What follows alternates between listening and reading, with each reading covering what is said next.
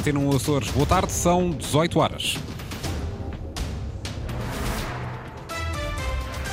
Em destaque nas notícias. Alojamento local, redução do valor da contribuição extraordinária está prometida pelo governo açoriano. Deve ser extinto o cargo de representante da República. Santos Silva foge à polémica, remete para o processo de revisão constitucional em curso.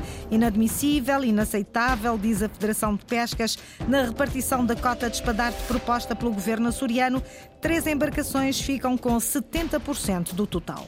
No que diz respeito à temperatura máxima prevista para amanhã, será a mesma em todo o arquipélago, 20 graus. Seguimos para a informação às 18, as notícias com Margarida Pereira.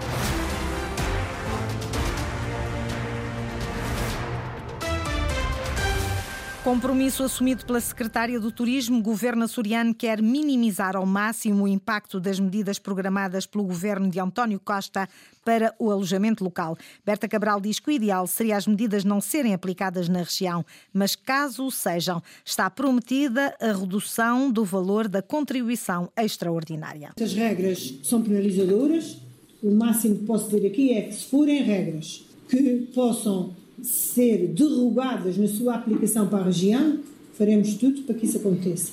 Se forem regras de aplicação geral ao país, o máximo que nós podemos fazer é, dentro das prerrogativas que a lei das finanças regionais autónomas nos permite, fazer a redução e despenalizar um pouco aquilo que possa vir a ser os efeitos destas novas regras do Orçamento de Estado.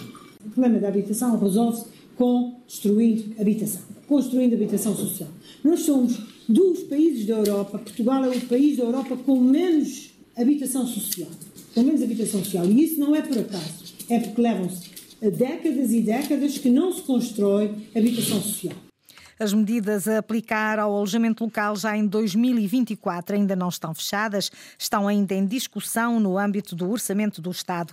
Berta Cabral esteve esta tarde na Comissão de Economia a propósito da proposta de plano e orçamento do Governo para o próximo ano. E na Comissão de Política Geral, o secretário das Finanças quantificou. O Governo vai investir 4 milhões de euros no próximo ano para reduzir o tempo de progressão nas carreiras e no aumento salarial dos funcionários públicos. Significa um investimento nestes funcionários de mais cerca de 4 milhões de euros para esta abordagem histórica, repito, para esta abordagem histórica para as carreiras gerais da administração pública regional que desde 2008 pelo menos foram sendo muito penalizadas e que vão ter com o Orçamento de 2024 aprovados, uma oportunidade histórica de fazer, ter a sua progressão na sua carreira acelerada em 40%.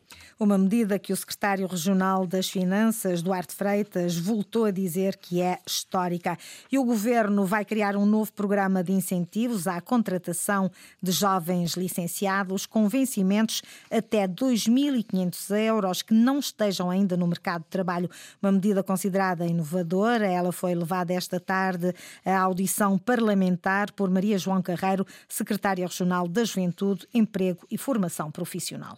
Através do novo contratar, será dado um forte estímulo ao incremento salarial por via do apoio financeiro destinado à criação de postos de trabalho na região, mediante a celebração de contratos de trabalho por tempo indeterminado e a tempo completo. O contratar vai apoiar a contratação sem termo de jovens recém-licenciados com salário base até 2.500 euros, bem como a contratação sem termo de trabalhadores qualificados de níveis 4 e 5 com salário base até 1.700 euros. Trata-se de uma medida inovadora na região, na medida em que fixa um valor mínimo a apoiar consoante as habilitações dos trabalhadores, que promove a qualidade do emprego. Os membros do governo estão a ser ouvidos pelos deputados sobre as propostas de plano e orçamento do Executivo para 2024, que serão discutidas e votadas em plenário entre 20 e 24 deste mês de novembro. Santos Silva foge à polémica da existência da figura de representante da República nas regiões autónomas.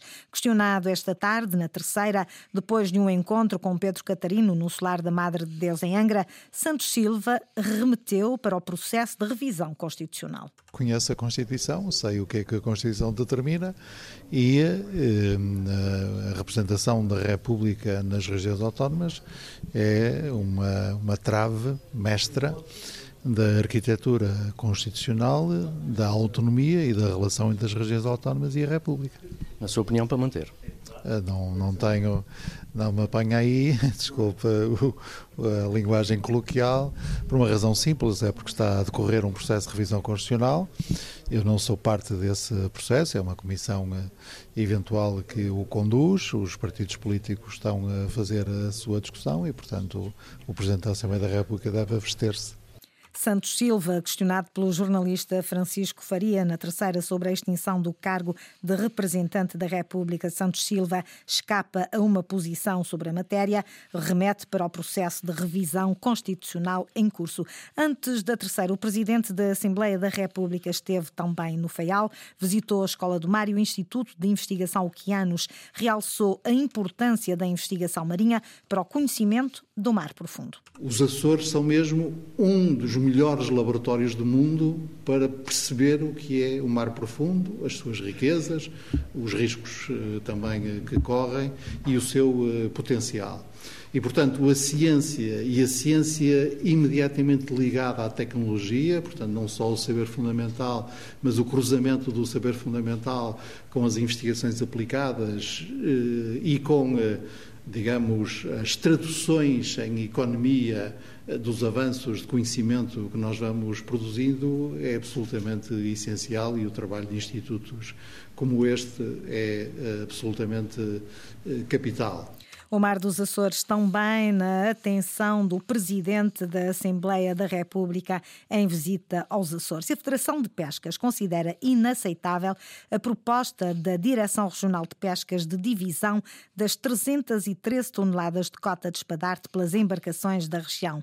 O Alberto Rita pede reanálise dessa proposta. A Secretaria Regional do Mar e Pescas apresenta-nos aqui uma divisão de cota do espadarte para as embarcações açorianas do que para para nós eh, não é eh, de modo eh, algum admissível. O que está aqui a acontecer é que apenas três embarcações vão ficar com cerca de 70% da cota e para nós isso é inaceitável esperamos que haja abertura da Secretaria-Geral de Mar e Pescas para que haja uma reanálise da divisão dessa cota de cerca de 300 toneladas pelas embarcações açorianas. Nós temos que dar prioridade às embarcações que descarreguem cá na região. E por isso não entendemos como é que o Governo possa ter tido esta forma de aplicar a cota do espadate Questionado pelos jornalistas, o secretário regional do Mar e das Pescas garantiu que nada ainda está decidido. Manuel São João assegura que é apenas uma proposta que vai ser discutida com os armadores.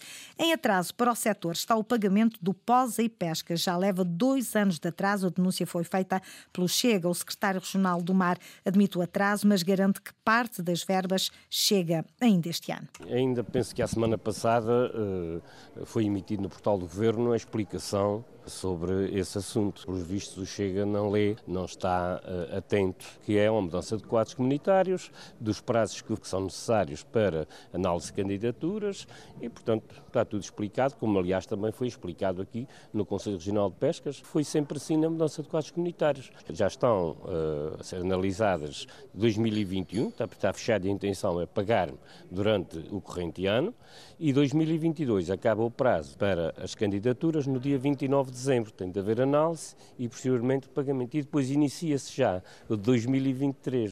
Estas são verbas que fazem falta ao setor, alerta o presidente da Federação de Pescas.